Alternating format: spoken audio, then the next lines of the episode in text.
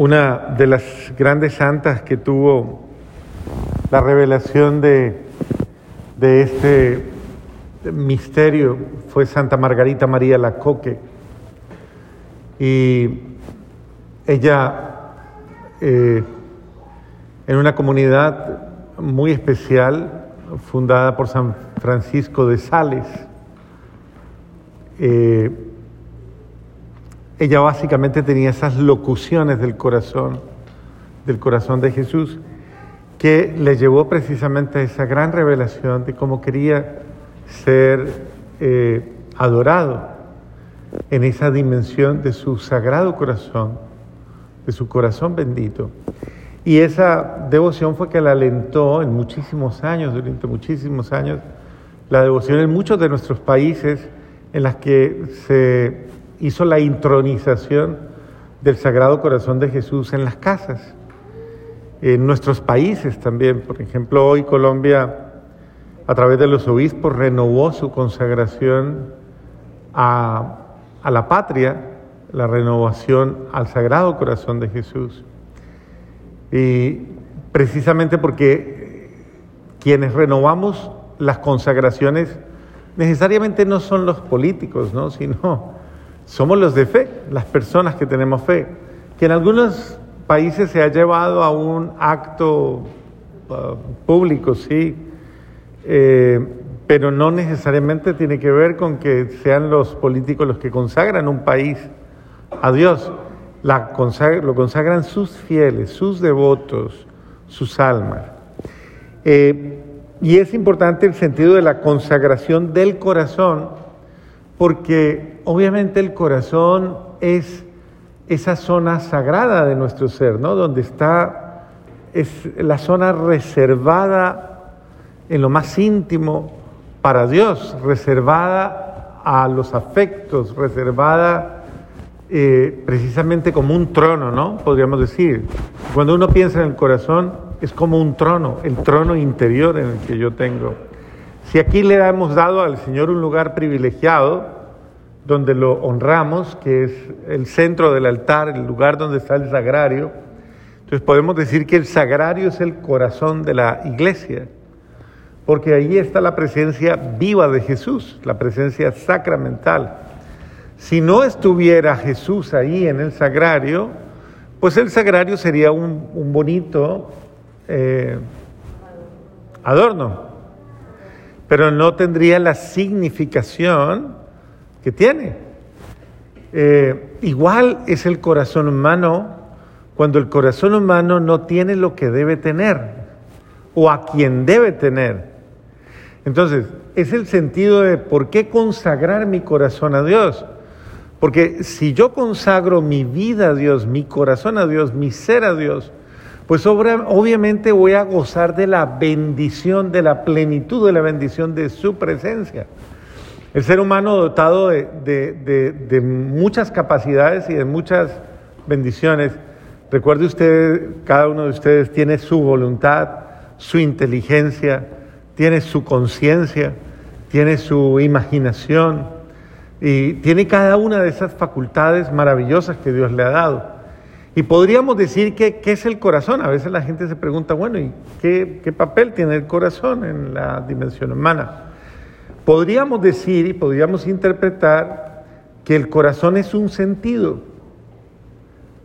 Es, es, es esa parte interior de nosotros unida al espíritu que está en contacto con la trascendencia.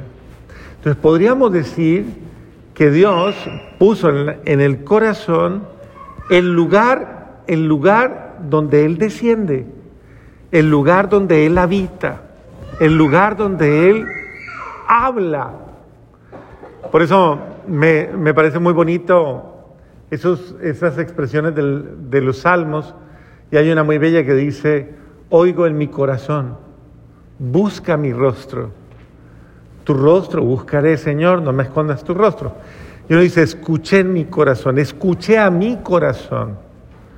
Y esto es muy importante porque, porque el corazón, eh, si se mantiene libre, obviamente, si se mantiene limpio, porque el corazón tristemente se puede convertir en un lugar de basuras, tristemente, de, en un lugar donde guardo miedos, odios, rabias, resentimientos, amarguras. No sé cuántas cosas puede tener y el corazón se puede convertir en un basurero, lleno de, de cosas terribles. Y cada uno debería pensar a la luz del Espíritu Santo, ¿cómo está mi corazón?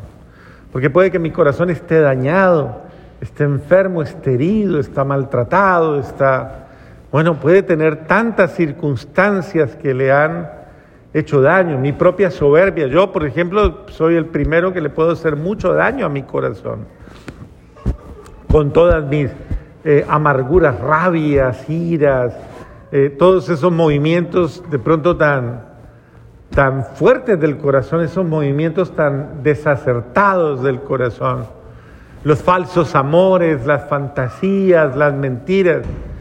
Y una forma muy dolorosa de herir el corazón son mis traiciones.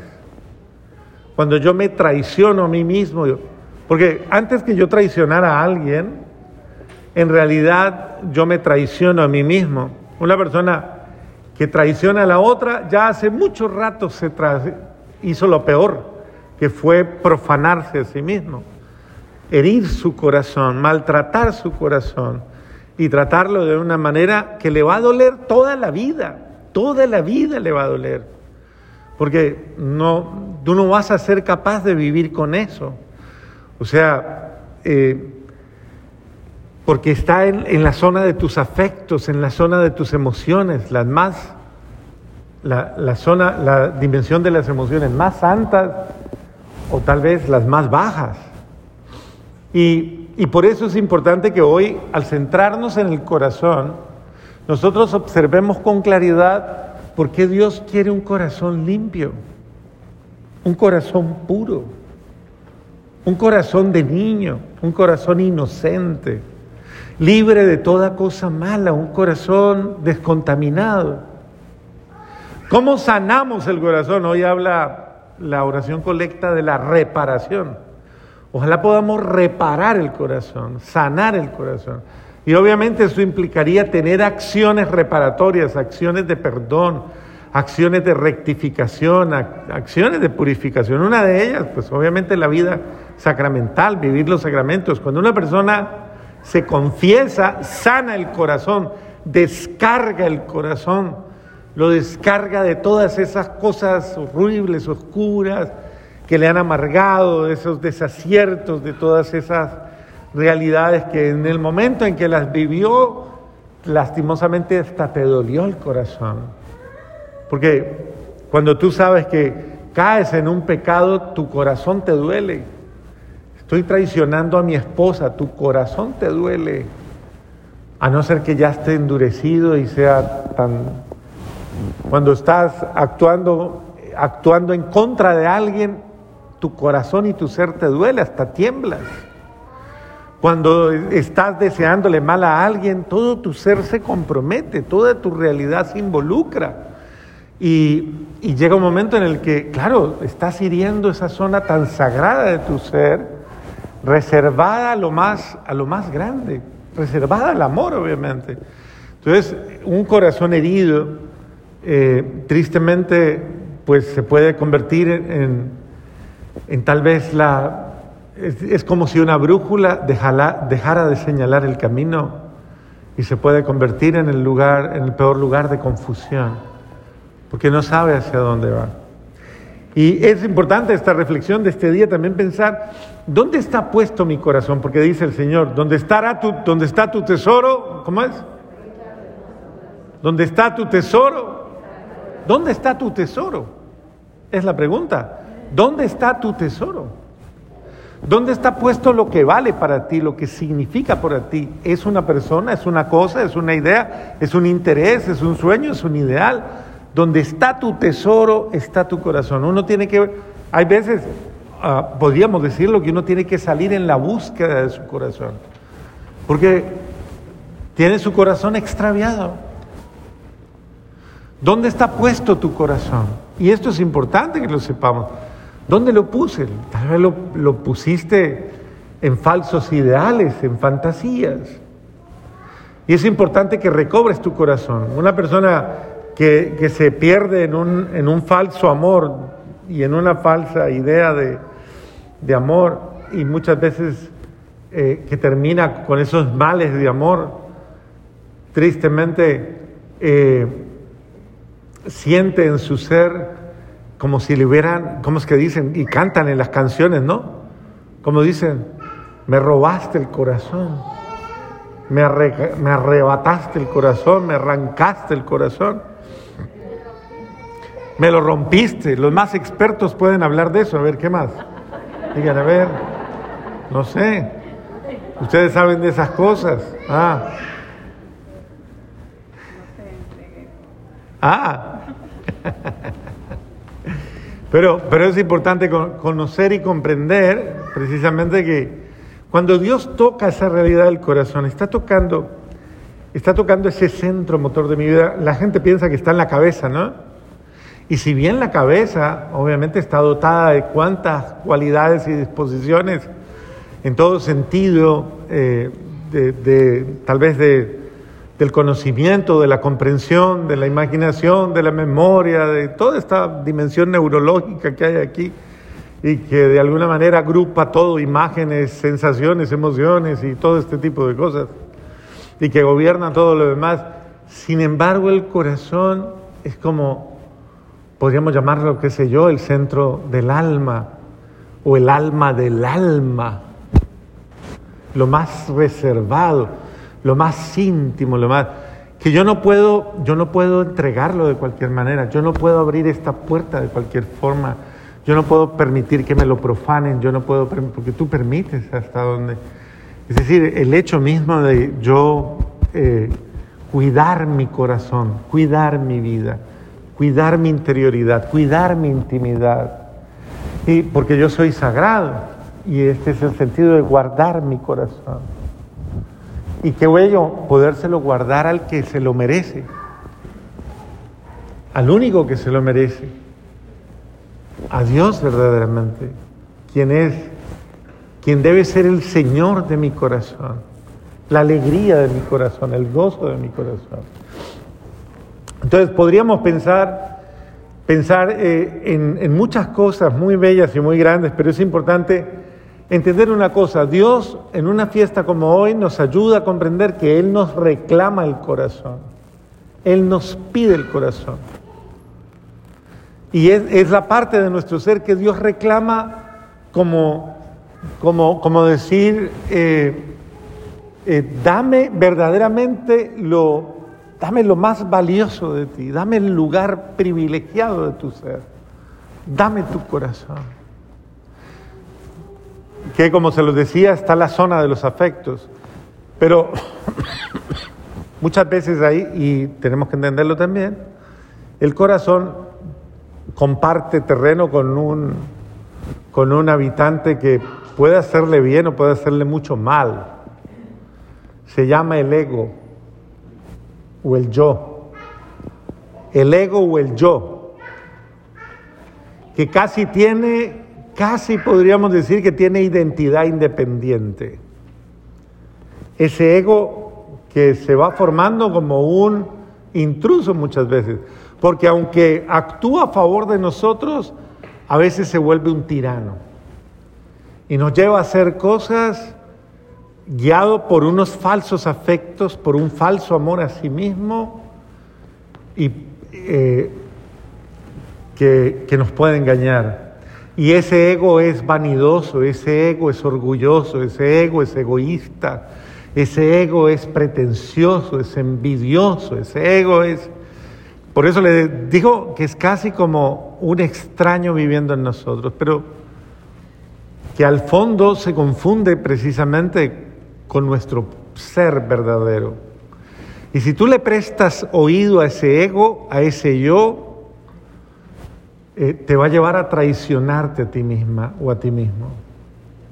Porque lastimosamente está abierto a todo lo conveniente y tal vez a podríamos decir, con una falsa sensibilidad, está abierto a toda, podríamos decir, a toda pretensión o a toda vanidad o a toda complacencia personal.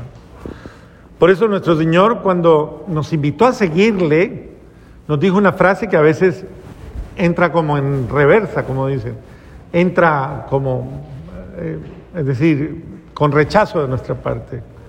El que quiera ser mi discípulo, niéguese a sí mismo. Niéguese a sí mismo. Y uno diría, ¿y por qué Dios me llama a negarme a mí mismo? ¿Por qué a mí mismo? Bueno, porque está hablando de una realidad única y es precisamente ese, ego que a veces pierde la capacidad o la noción de sí mismo y que es muy resistente, supremamente difícil y que muchas veces le cuesta bajarse, le cuesta ser humilde, le cuesta despojarse, le cuesta doblegarse, le cuesta cederse. Y son todas las virtudes que nos van a dar la posibilidad de crecer más.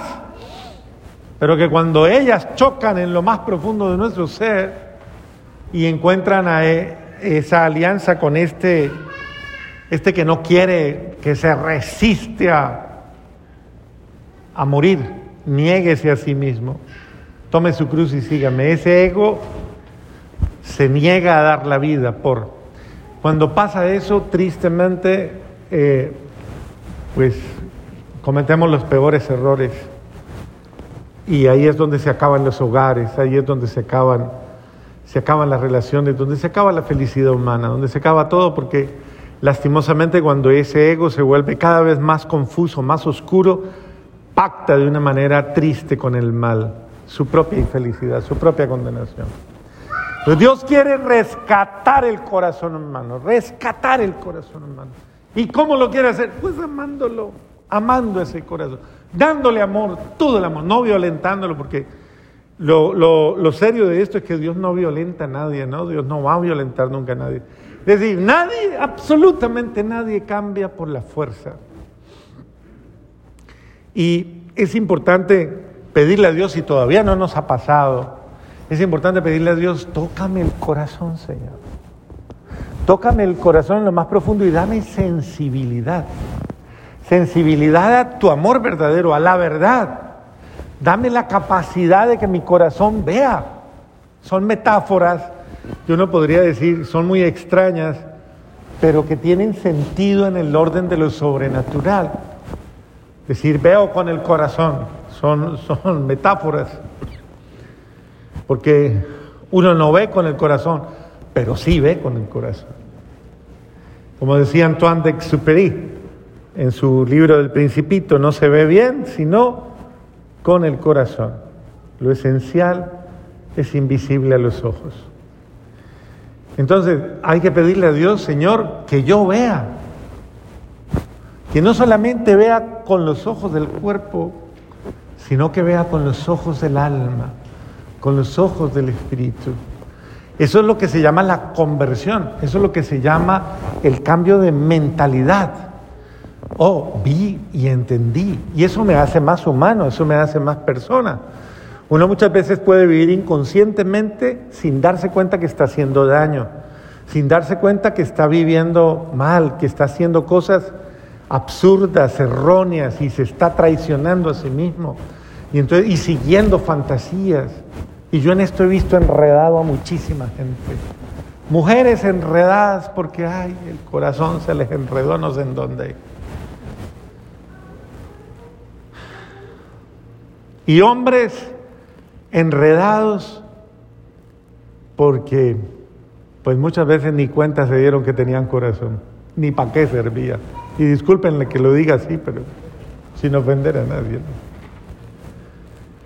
Y entonces eh, ahí es donde el ser humano pierde el sentido y luego viene, claro, viene todo el drama, viene la tragedia, viene el desastre, del cual culpamos siempre a alguien, pero de lo cual nosotros mismos somos nuestros peores enemigos.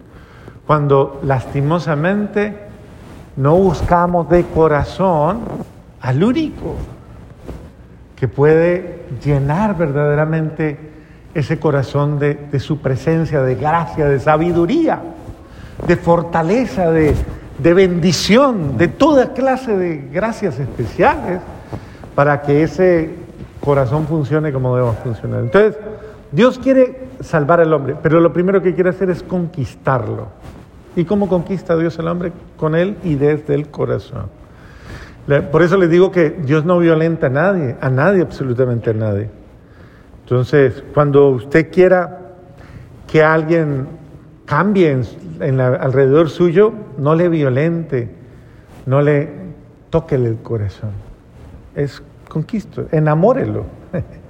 enamórelo de Dios, pero eh, aún esta palabra hay que saberla hoy día contextualizar, porque hoy día enamorarse es una cosa muy trivial, que más bien suena a rebote hormonal o a cosas de esas así raras, pero no es verdaderamente una, una proyección del amor verdadero.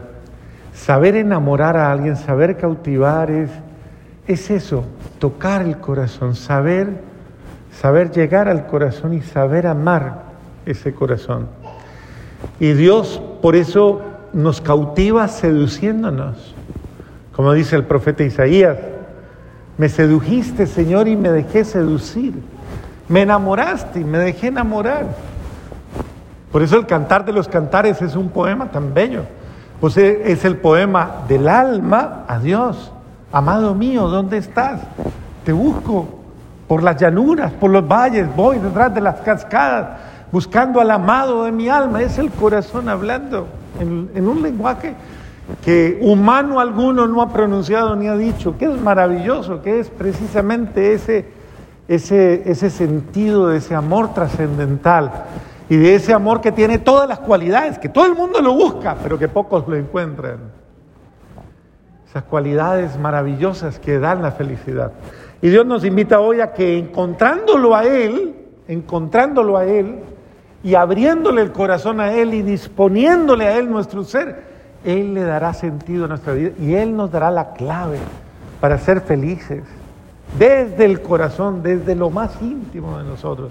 Entonces, pienso que hoy vale la pena que ofrezcamos la misa por nosotros mismos y por los duros de corazón, por aquellas personas que no han o no hemos, que no hemos he tenido la posibilidad de doblegarnos, de soltarnos, de dejar que actúen en nosotros, pidiéndole al Señor, Señor, cambia mi corazón de piedra en un corazón de carne, en un corazón sensible, capaz de sentir tu amor, tu voluntad, capaz de sentir tu presencia. Cambia mi corazón de piedra y dame un corazón como el tuyo, un corazón como el tuyo, Señor. Enséñame a amar como tú me amas. Enséñame a perdonar como tú me perdonas, a comprender como tú me comprendes. Hoy no dejen de escuchar también esta voz de Dios que dice, vengan a mí los que están cansados, vengan a mí los que están agobiados, vengan a mí los tristes, los abatidos, los deprimidos, los frustrados, los vengan, vengan a mí, vengan, beban y vivan. Vengan eh, y sáciense de mi amor y de mi misericordia, porque eso es lo que Dios quiere, que sepamos encontrar las dulzuras de su amor eh, y como ese refugio ah, para todos nosotros, un lugar de verdadero refugio en el corazón de Dios, que lo encontramos en esa intimidad de nuestro amor. Por eso, cuando las personas van al sagrario, cuando pasan al Santísimo y, se regalan a sí mismas ese tiempo en el que están en intimidad, ahí pasan grandes cosas en el corazón. Pero es importante que quien lo haga se exponga, como quien se expone a la luz solar cuando va a la playa y quiere broncearse. Entonces, que se despoje de todo lo que le hace infeliz y le deje a Dios que le llene con su presencia amorosa y, Él mismo obre en usted esas bendiciones que usted necesita. Recuerde que, que esto es lo importante, no es tanto lo que yo haga por Dios, sino lo que deje hacer a Dios en mi vida. Entonces hoy, digámosle al buen Dios humildemente que nos dé esa docilidad para que nuestro corazón no esté enredado en las cosas del mundo, sino que sepa buscarlo a Él, que sepa encontrarlo a Él. Y encontrándolo a Él, que mi corazón se llene de esa bendición que no solamente me hace feliz a mí, sino que hace feliz a todos los que me rodean. Amén.